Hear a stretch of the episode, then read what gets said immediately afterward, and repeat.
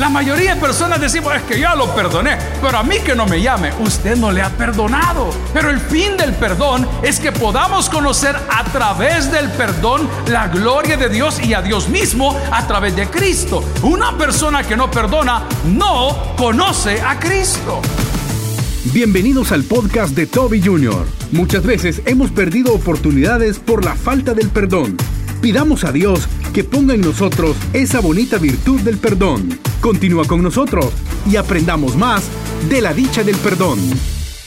La dicha del perdón. ¿Cuántas fiestas, cuántas oportunidades, cuántas celebraciones nos hemos perdido nosotros por la falta de perdón? ¿A cuántas personas les hemos dejado de hablar por la falta de perdón? ¿Cuántas personas nos han dejado de frecuentar por la falta de perdón? Me llama poderosamente la atención que Jesucristo, siendo el Hijo de Dios, escogió el camino del perdón y no del juicio. Diga conmigo, del perdón y no del juicio. Porque el perdón es una virtud de muchos de nosotros y para los que todavía no lo es, hoy podemos inspirar nuestras vidas. El rey David escribe este salmo maravilloso y en la primera parte del salmo, los primeros versículos, nos advierte, nos dice, nos revela la dicha del perdón. Y en la segunda parte del salmo que vamos a leer, nos hace ver que aquella persona que no perdona es una persona que no sabe vivir. Leamos la palabra del Señor en el Salmo 32, en el nombre del Padre, del Hijo, del Espíritu Santo, la iglesia dice, amén. Bienaventurado aquel cuya transgresión ha sido perdonada y cubierto su pecado. Bienaventurado el hombre a quien Jehová no culpa de iniquidad y en cuyo espíritu no hay engaño. Mientras callé, se envejecieron mis huesos, en mi gemir todo el día, porque de día y de noche se agravó sobre mí tu mano se volvió mi verdor en sequedad de verano. Esa palabra Selah, que ve al lado, después del punto, en los salmos significa pausa. ¿Qué significa? Oremos al Señor. Padre, ábranos al corazón y te damos gracias por los familiares, por los amigos, por aquellos que a la distancia nos unimos para escuchar tu palabra el día de hoy.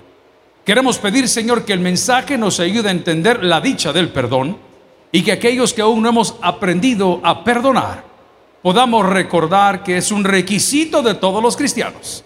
En Cristo Jesús lo pedimos, la iglesia dice, amén. Puede sentarse, amigo y hermano. Diga conmigo, bienaventurado. Solo las mujeres, bienaventurado. ¿Hay mujeres bienaventuradas acá?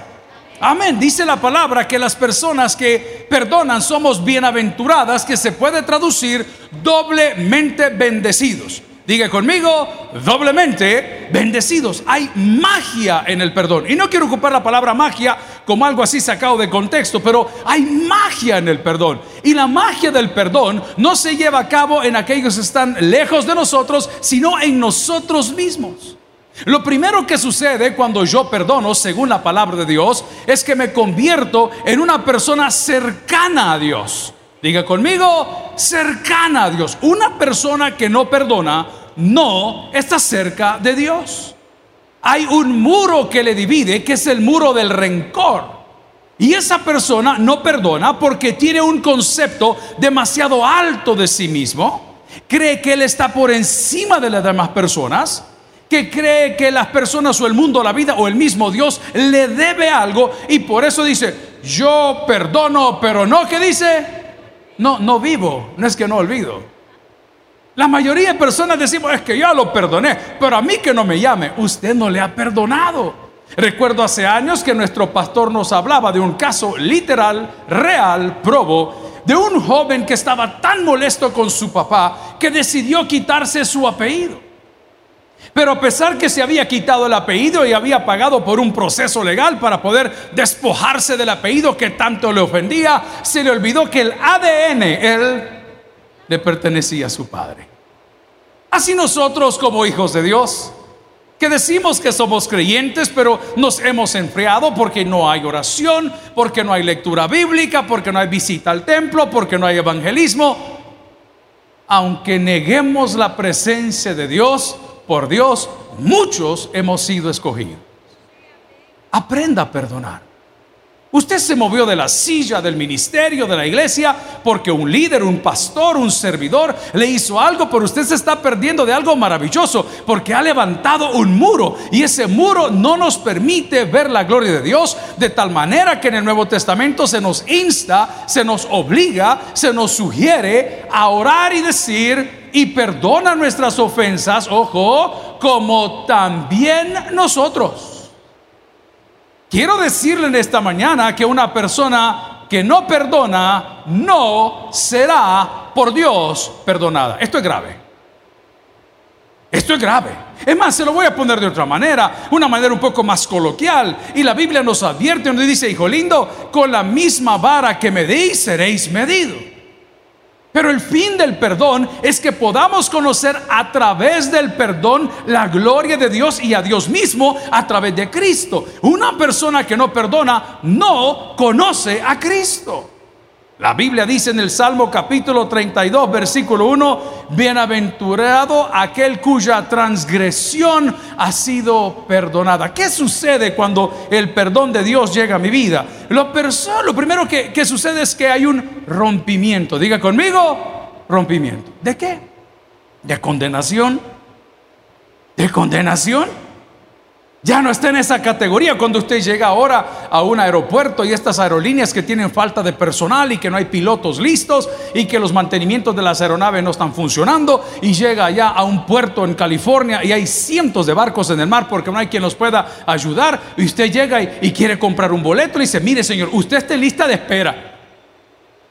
Y va a pagar más caro que los demás. El que compró el boleto en el momento normal pagó 400 o 500 dólares. Pero usted que tiene la emergencia, usted que tiene la necesidad, le dice el que está ahí, mire, el boleto le cuesta 940 en lista de espera. ¿Y sabe qué dice? Démelo. Y luego el que lo paga y lo compra le pregunta a la persona, ¿qué número soy? Ay, le dice usted es el número 3. Hay dos personas antes que usted, pero de repente se llaman no show. Diga conmigo, no show, los que no se presentaron. Y comienzan a embarcar la nave y comienza todo a poner y a funcionar. Y ya la gente acomodando las maletas, la gente metiendo el pollo campero, los otros metiendo los garrobos en miel, todo lo que llevan allá verdad de Izalco y las piedras para afilar y el chile trompechucho y todo lo que van a meter en el avión. Y de repente la señora del canto le dice, caballero, su asiento es este. ¡Wow! Ya cambió de posición. ¿Y cómo lo puedo lograr en esta mañana? El versículo que les martillo todos los días y ya no vivo yo Ah, Cristo vive en mí. Cuando ya no vivo yo, es porque he aprendido a perdonar. El salmista nos está diciendo, hombre, sean dichosos. ¿No le ha pasado, Señor, a usted? Cuando va caminando el pastor, su servidor, por en medio del paseo, dice, dichosa la mujer que se casó con él. No le pasa. y pobre vieja, ¿cómo la han de tratar? Qué terrible. Pero ¿no le ha pasado a usted que dice, mira qué dichosa esa, se compuso, se encontró un novio de 96 años? Dichosa, suertuda. Alguien dice amén de los varones. Eh, paja Mario, digamos amén, aquí no pasa nada, amén. Amén. ¿Y cuál es, la, cuál es la bravura suya? Que a los 30 no haya nada. ¿Me entienden la palabra dichoso ahora? Es que hablado así es más fácil entenderlo, ¿verdad? Puedo hacer una cosa. Eh. Dicho, mira qué dichoso. Se sacó la lotería. ¿Entienden la palabra dicha así? ¿Deja que es más fácil? Ok, lea conmigo lo que dice la palabra en el Salmo capítulo 32 y descubramos la dicha del perdón.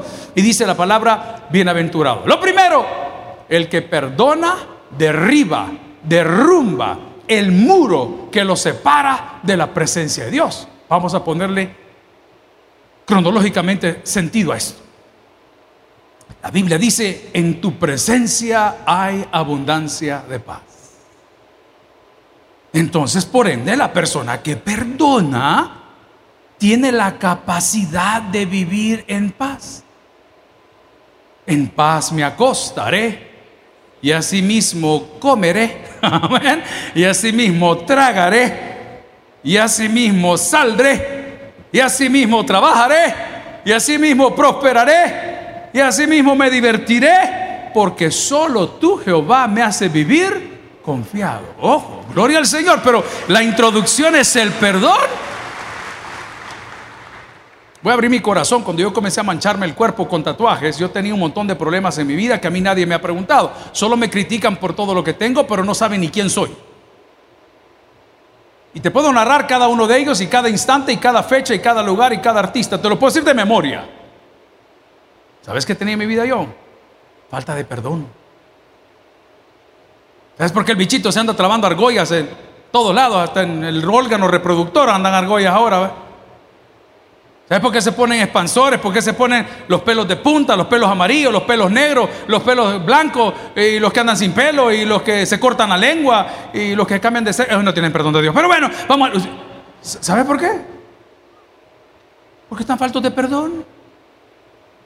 Porque las endorfinas que te hace sentir el dolor, porque las endorfinas que te hace o te provoca el llamar la atención, el ser el centro de atención, te están ayudando a olvidar que hay gente que te ha ofendido y te ha herido tanto y estás tan cargado que no puedes tener comunión con Dios. Y te resientes con Dios y dices, es que yo nací hombre, pero por dentro soy mujer. Es una ilustración, hermano. No van a decir, al regresar salió del closet. No, a tampoco. Todo está en base a la falta de perdón. Cambiemos el canal y hablemos de los que se ahogan en guaro todos los días. ¿Cuál es el problema que tienen? Cambiemos el canal y hablemos de aquellos que somos hombres con corazones amplios.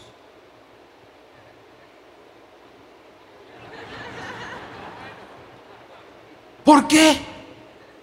¿Por qué no puedo estar tranquilo con una pareja? ¿Por qué tengo que tener dos parejas? ¿Por qué quiero tener tres parejas? ¿Por qué no me puedo sentar cabeza en un lugar? ¿Por qué? Porque estamos faltos de perdón y hay un muro que te divide de Dios y por eso Dios a ti, no por Él, sino por tu necedad o la mía, no te revela su voluntad, no te deja tranquilo, no puedes salir adelante porque hay algo en tu vida que es una raíz de amargura, una cadena, la falta de perdón. Amigo, te invito en esta mañana que juntos tú y yo nos convirtamos convirtamos en bienaventurados. Porque te tengo la noticia del año. Nuestra transgresión en Cristo ya ha sido perdonada. Por lo tanto, no tienen nada en mi contra. Si le va a dar ese aplauso, déselo de corazón. ¿Qué más quiere, mi hermano? Es que a mí nadie me regala nada. Es que a mí nadie me celebra mi cumpleaños. Es que a mí nadie me ha mandado mariachis. Es que a mí nunca me sacaron a bailar. Es que a mí nunca me sacaron a un viaje. Es que no te merecías nada. Y aún así el perdón de Dios a través de Cristo nos abrazó. Cuando uno se enamora, hermano, es, creo que es lo más bonito del mundo. Les he contado hace años. Por cierto, pasó la presencia del Señor este año 2020, un compañero de colegio y gran pana en la etapa de joven. Cuando los teléfonos jóvenes todavía tenían línea, línea, literal, un cable. Las llamadas eran caras. Nuestros padres cuando nos querían castigar le ponían un candado al teléfono. Si usted se recuerda de esto, levánteme la mano, por favor. Amén. Ni teléfono tenía, anda con, ah, si Amtel iba a hablar y anda con, ay, la línea de la casa, ¿eh?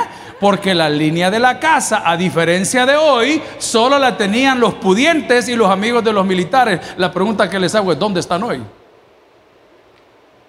Me encanta, lo disfruto. ¿Por qué, pastor? ¿Por qué resentido social? No, porque se cumple la palabra cuando dice todo pasa y Dios, amén. Nos oprimían, teníamos miedo, no podíamos decir, ay, que fuera chero el general fulano y tal, una tarjetita le dan. Este pitbull es mi amigo. Y si muerde a alguien, por favor, no lo metan preso. Y no lo tocaban, hermano. ¿Cuántos vivieron esa época? ¿Cuántos vivieron la época donde los que tanto protestan reventaban postes todos los días y no teníamos comunicación. ¿Cuántos vivieron la época? Amén, amén. O sea, ¿me entiende lo que les digo? Ah, no, pero si era amigo de un fulano le ponían la línea. Amigo, cuando eres amigo de Dios, no necesitas ser amigo de ningún hombre. Dios te va a ir llevando poquito a poco, poquito a poco, poquito a poco. Ojo, eso no lo van a entender porque les da roncha. Pero entre más tiempo pases en oración, menos favores vas a pedirle a los hombres. ¿Es la dicha del perdón?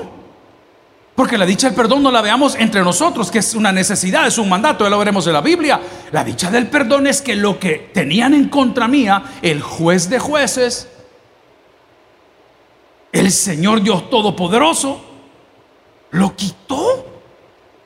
Y por eso, solo por eso, con trabajo, sin trabajo, como decía aquel corito, con dinero, sin dinero, hombre, nosotros somos bienaventurados. No sé, cada vez que pasamos por migración, fui a poner huellas y a poner, a tomar los datos, no sé cómo se dice eso, allá en la embajada de Canadá, que es un outsourcing que tienen aquí. Imagínense qué tan viejo estoy.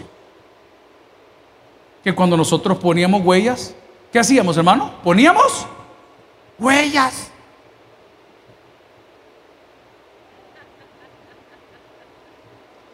Este no lo voy a hacer, este. Aunque me pica la mano para decirte. ¿eh?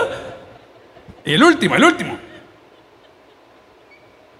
Y le daban un papel de diario a alguien esté limpiando de la camisa, así Y voy llegando al volado de la embajada y es un aparato electrónico. Sí, dicen en Ibiza tiene la hermana.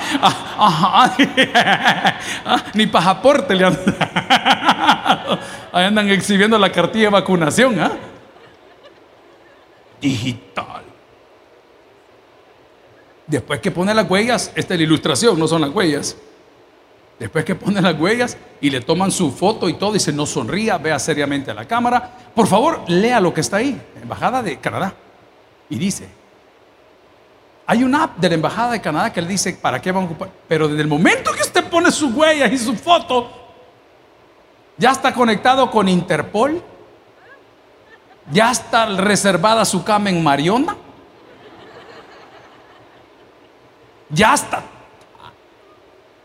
No sé, ah, yo no sé si a usted le pasa, yo sé que las mujeres son un poquito más pulcras que nosotros los hombres, pero para mí la incomodidad de ir al médico no es ir al médico, es que no sé por qué los médicos siempre al entrar se ponga ahí su ropa. ¿A dónde le digo? Al lado de la mía, me dijo. ¡Ay, qué terrible, qué frío! ¿Ah? Ponga ahí su ropa. Nos ven de una manera, y esto es lo importante, que no es el tema de hoy, la sexualidad en la juventud y la sexualidad en la pareja es la manera más vulnerable como el uno al otro se puede ver. Por eso la Biblia le llama a la sexualidad algo sagrado.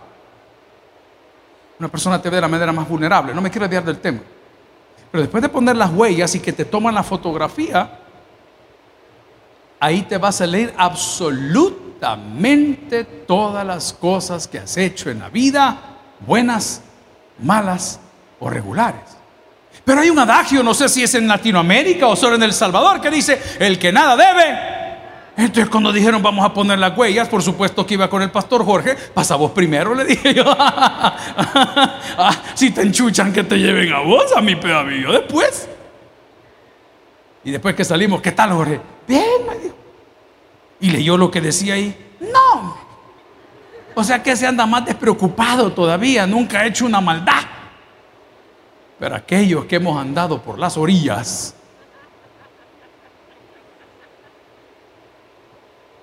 cuando le ponen el mensaje que le habla alguien de la cura Sao, cuando le hablan de almacenes Simán, usted dice, eh, decide que no estoy. Si solo le iban a decir que se ha ganado una plancha, pero como la debe. ¿Cuántos bienaventurados hay aquí el día de hoy? Permita que Dios, a través de Cristo, perdone nuestra transgresión. Llámese transgresión la mala manera de ser que somos. Llámese transgresión lo, lo, lo, lo los negocios chuecos que hacemos. Llámese transgresión nuestros malos pensamientos, llámese transgresión los errores como si el Señor no te vino a dar palo, papá, si la Biblia dice, yo he venido para que tengan vida y vida en e implícitamente está que si no tienes a Cristo no tienes vida ni mucho menos abundancia. Pero la palabra del Señor que es sabia y santa, si me acompaña a Mateo 6:12, le voy a pedir ayuda ahí, Mateo 6:12, porque no lo tengo acá. Es lo que estoy tratando de probar cuando se estaba queriendo aprender a orar y se nos dice y se nos ordena. Porque el perdonar, atención, no es optativo para los cristianos. Y dice la palabra, y perdónanos nuestras... Uy, es que a la gente le gusta leer ofensas. No, ¿qué dice ahí? ¿Cómo dice ahí? ¿Cuántos tenemos deudas aquí? Yo tengo una tradición. Así como matamos un chompipi, un chompipollo, un pavo o mollejas de don pollo. Ayer me bendijeron, me mandaron tres cajas de mollejas. Mire cómo Amén. Terrible. Ok. Yo tengo una tradición que cuando va cerrando el año, yo pago una deuda siempre. O sea, no, no entro a otro año con una deuda del año pasado. Tengo varias, pero siempre pago una. Es algo que a mí me ha funcionado por años, es una mala maña, una costumbre. entonces digo, ¿a dónde debo esto? ¿A dónde debo lo otro? ¿A dónde debo esto? esta deuda voy a pagar. Entonces yo cuando llegue el año nuevo, ya digo, va, solo me quedan estas once. Porque el que nada debe, nada tiene. pues sí, así me dijo un amigo mío, vos bien pasmado, me dijo. ¿Y por qué le digo yo?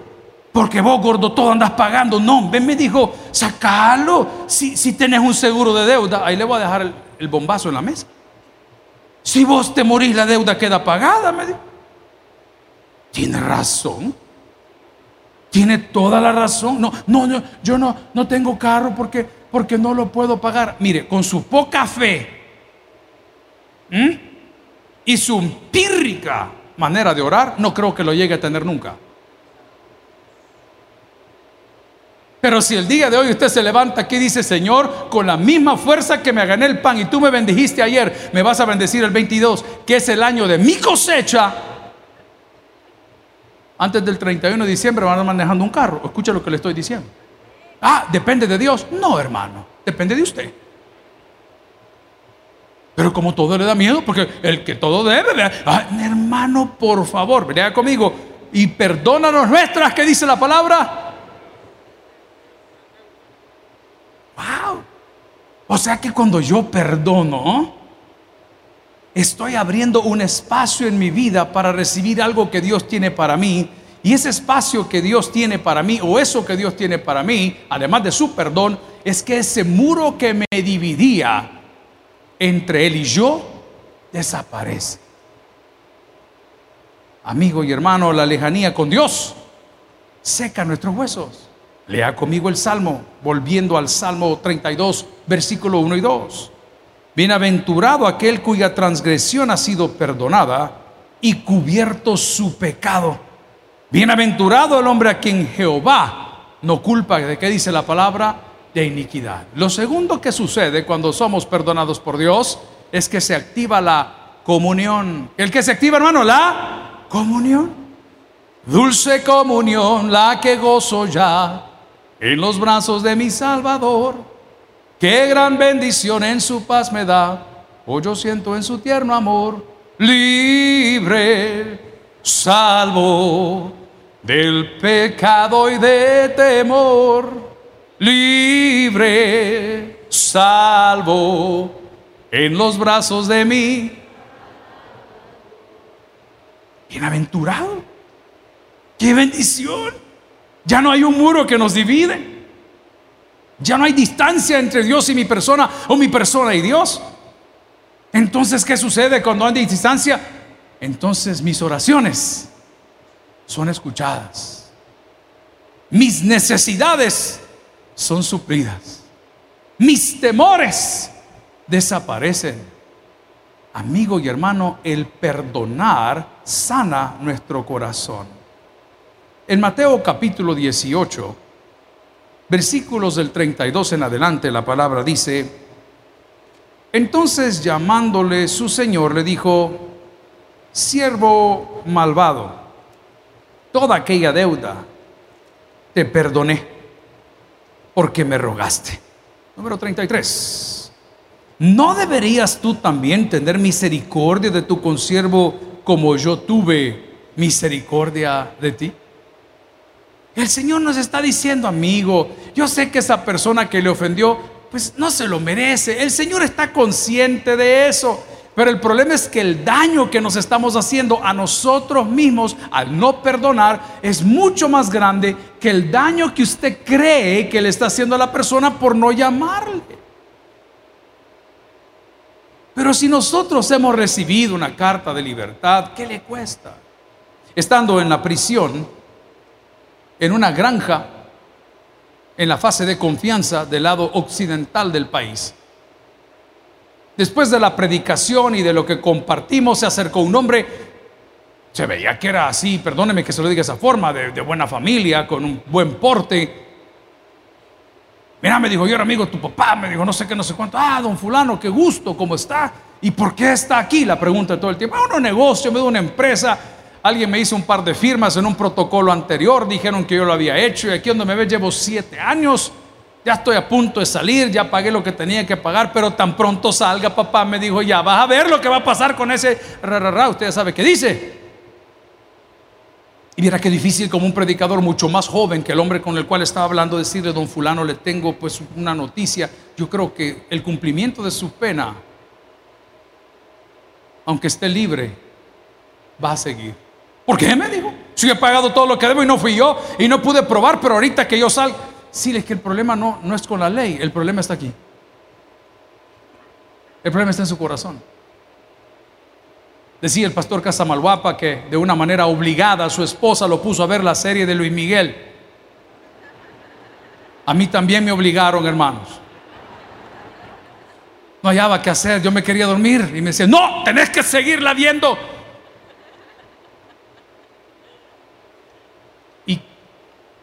Como los pastores del Taber, todos somos un solo equipo, todos vimos la serie, hermanos, de verdad. Y qué difícil era ver a un joven que en mi casa le llaman el papá de los niños. Imagínense qué terrible. Con tanta plata y con tanta cosa, pero qué terrible lo que tenía no le podían tocar el tema de su mamá porque reventaba. No le podían tocar el tema de su papá porque reventaba. No le podían decir no puedes llenar un auditorio porque muchos creemos que la fama es para siempre. Ahí dice que no, ni el dinero tampoco, tranquilo. Pero en la parte final, qué metidos son que los tengo bien callados a todos. Hermano, le ofrecen un contrato para hacer una historia de su vida y ese muchacho hasta que no liberó a su papá, no pasó nada. Y esto fue la frase que me dejó aquí clavado. Todo lo que tengo, mi papá me lo dio. El mismo que lo hacía pedazos y que lo hacía ensayar por horas y que lo explotaba y que le robó dinero y que desapareció su mami y que desarmó la... Todo lo que yo tengo, dijo ese muchacho, mi papá me lo dio. ¿Y saben qué es, hijo? Mire, la hermana la vio también, la música, digo. Amén. Bye. Y de repente todo lo que se había entrampado en los negocios y todo de volado, se liberó. Se liberó, le devolvieron su disquera, le devolvieron su... Y ahí anda haciendo a ver qué cosa, pero estoy sacando un ejemplo tan práctico de una serie de televisión que quisiera que esta tarde te lo lleves en el corazón y para las 8 de la noche, para las 8 de la noche de hoy, que pueda ser tú un bienaventurado. La Biblia es tan seria en cuanto al perdón que nos pide nos ordena que oremos por nuestros enemigos.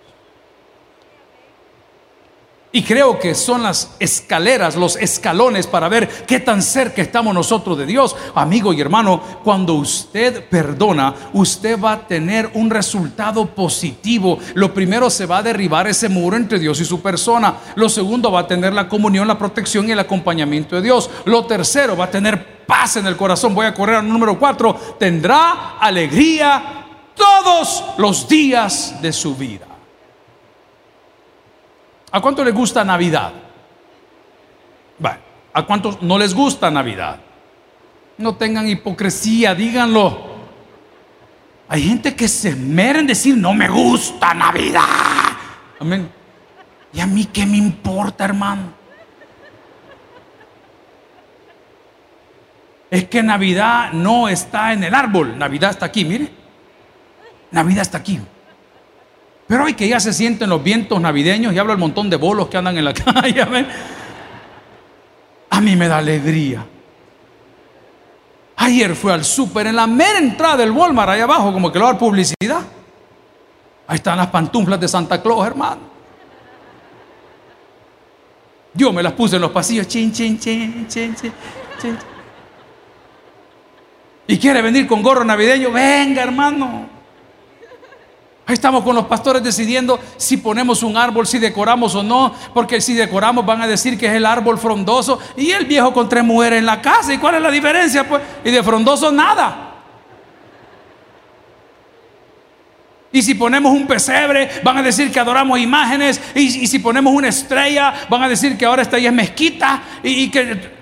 ¡Qué terrible! Si se quiere morir, muérase usted solo. Pero no nos robe el espíritu de la Navidad.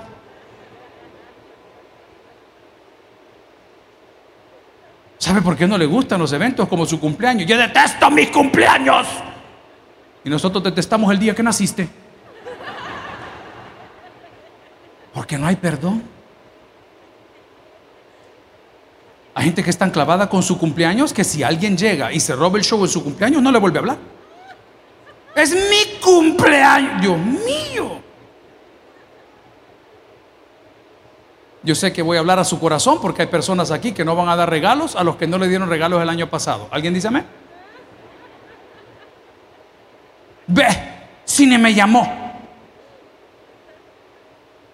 Hay hombres en la casa de Dios, les voy a dar un muy mal consejo. El arte de amar no es recibir, el arte de amar es dar.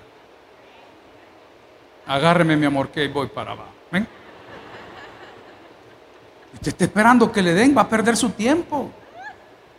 Hoy la hermana, levante la mano, mi amor, se nos va a ahogar. ¿Por qué? Porque la Biblia dice que ese es el amor de Dios que dio a los ingratos a los sin sentido, a los que no tenían futuro, a los que no tenían perdón, a su Hijo unigénito, para que todo aquel que en él cree, dice la Biblia, no se pierda. Esto es lo lindo, más tenga que dice la Biblia, vida eterna.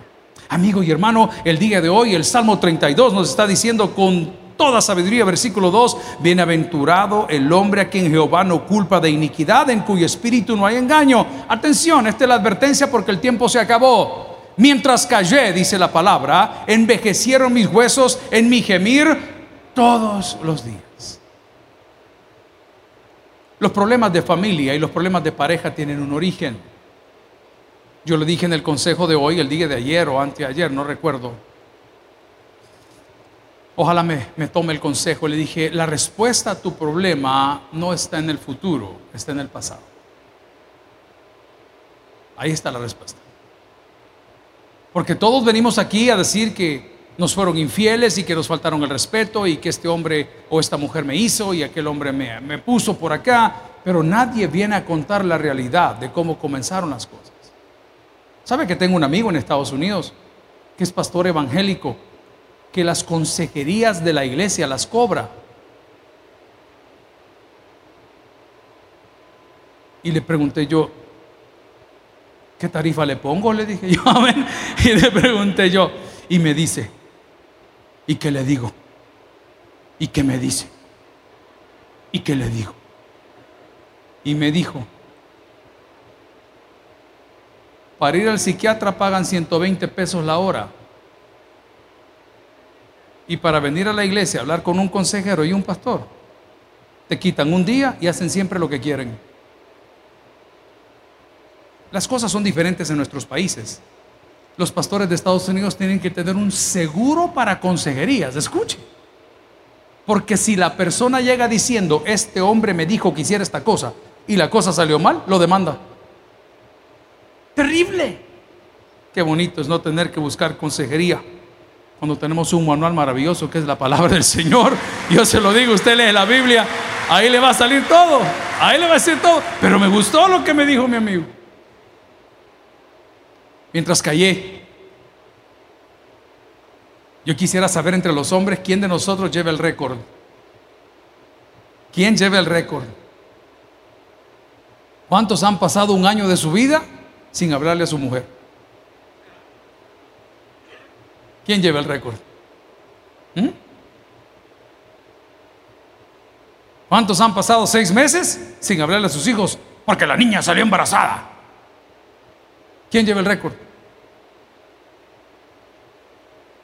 ¿Cuántas noches usted, señora, se ha ido a la cama esperando que por lo menos le toquen un hombro para decirle que existe?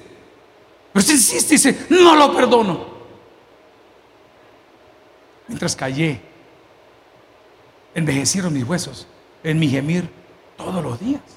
Pero el salmo sigue, hay tanto manera que sacarle versículo 4. Porque de día y de noche se agravó sobre mí tu mano. A ver, aquí hay algo que hay que ponerle atención.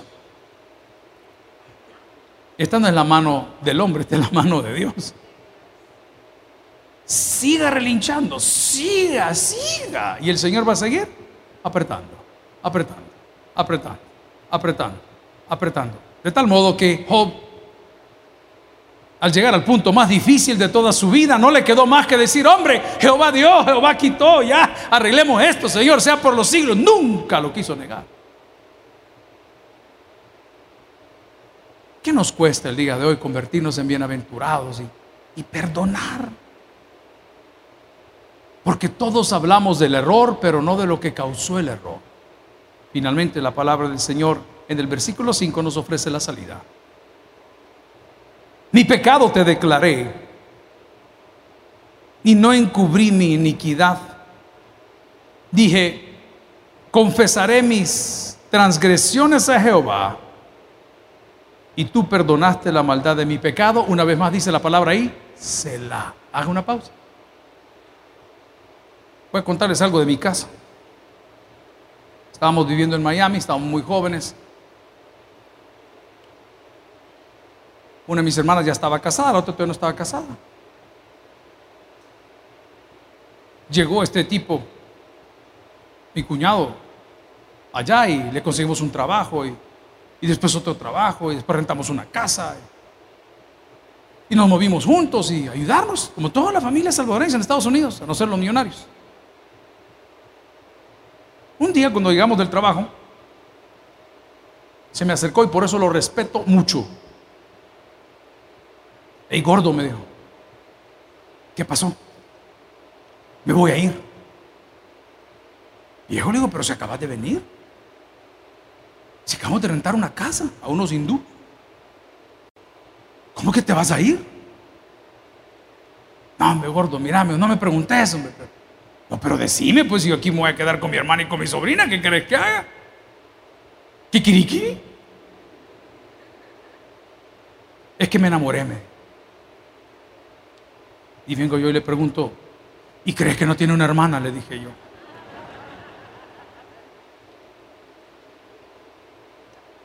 Para mí, las cosas de frente. Para mí. Lo respeto mucho por eso. Tal vez no fue la mejor decisión. Pero sí creo que lo fue porque mi hermana es mucho más feliz ahora. Mucho más feliz. ¿Qué va a hacer usted? ¿Va a seguir ocultando y va a seguirse abriendo hoyos aquí, por allá y por acá? ¿Va a partir la lengua? ¿Se va a sajar el pecho? ¿Se va a poner una argolla por todos lados? ¿Va a pintar el pelo morado? ¿Se va a poner de todo para que llamar la atención? ¿Sabe qué tiene usted? Falta de perdón. Falta de perdón. Llega a la casa gritando, tira las cosas, nada sirve, los frijoles, esto, lo otro. Eh, eh. ¿Sabe qué tiene usted? Falta de perdón. El gobierno no sirve, Estados Unidos no sirve, El Salvador no sirve, el sistema no sirve, el planeta está calentando, la gasolina subió, nada sirve. ¿Sabe qué tiene usted? Falta perdón. Porque la palabra declara y dice que Dios conoce de qué cosa nosotros tenemos necesidad sin ni siquiera decirlo. Pero como no puede estar en contacto con Dios porque hay un muro que lo divide, como no tiene paz. Amigo y hermano, el salmo se pone un poco más recio y dice en el versículo 6, por esto orará a ti todo santo en el tiempo en que pueda ser hallado. Ciertamente, en la inundación de muchas aguas no llegarán estas a él. Siete, claves en esto. Tú eres mi refugio, me guardarás de la angustia, con cánticos de liberación, dice la palabra, me rodearás. ¿Alguien recibe esta palabra el día de hoy? Amigos y hermanos, pongamos en práctica la dicha del perdón.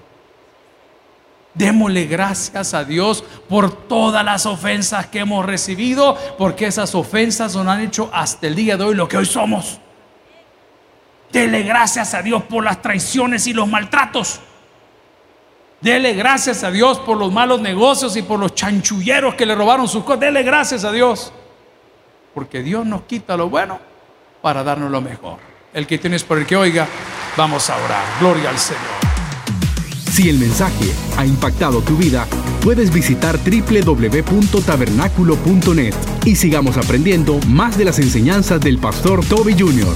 También puedes buscarlo en las redes sociales, Twitter, Toby Jr. Taber, Instagram, Toby.Junior, Facebook, Toby Jr. y en YouTube, Toby Jr. TV. No te pierdas nuestro siguiente podcast.